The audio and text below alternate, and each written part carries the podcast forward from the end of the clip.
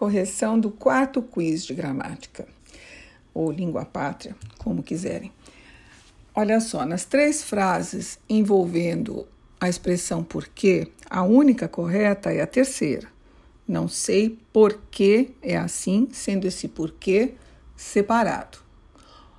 O porquê junto é numa resposta afirmativa. Por isso aqui nos exemplos que vocês têm, que eu postei a seguir, tem lá um, um diálogo imaginário. Por que é assim? Separado, claro, porque é pergunta. Por que sim? Porque deve ser. Junto. Porque é a resposta.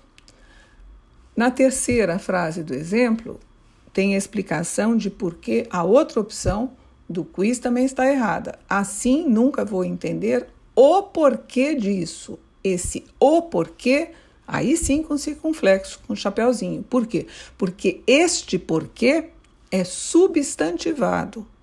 Esse é o porquê de tal coisa.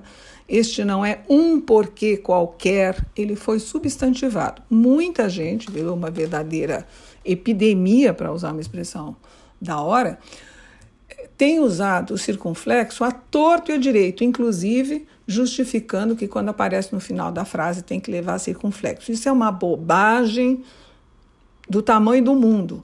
O porquê só leva circunflexo quando ele é substantivado. O porquê, um porquê, do porquê, etc. Continuando então essa explicação sobre os porquês todos da língua portuguesa, vamos fazer uma analogia para quem fala francês, que é um truque, é fácil, fácil de, de a gente lembrar. Quando em francês é junto, uma palavra só, pourquoi, em português é separado. Por quê? Quando em francês são duas palavras, portanto é separado, parce que, em português é aquele porquê junto.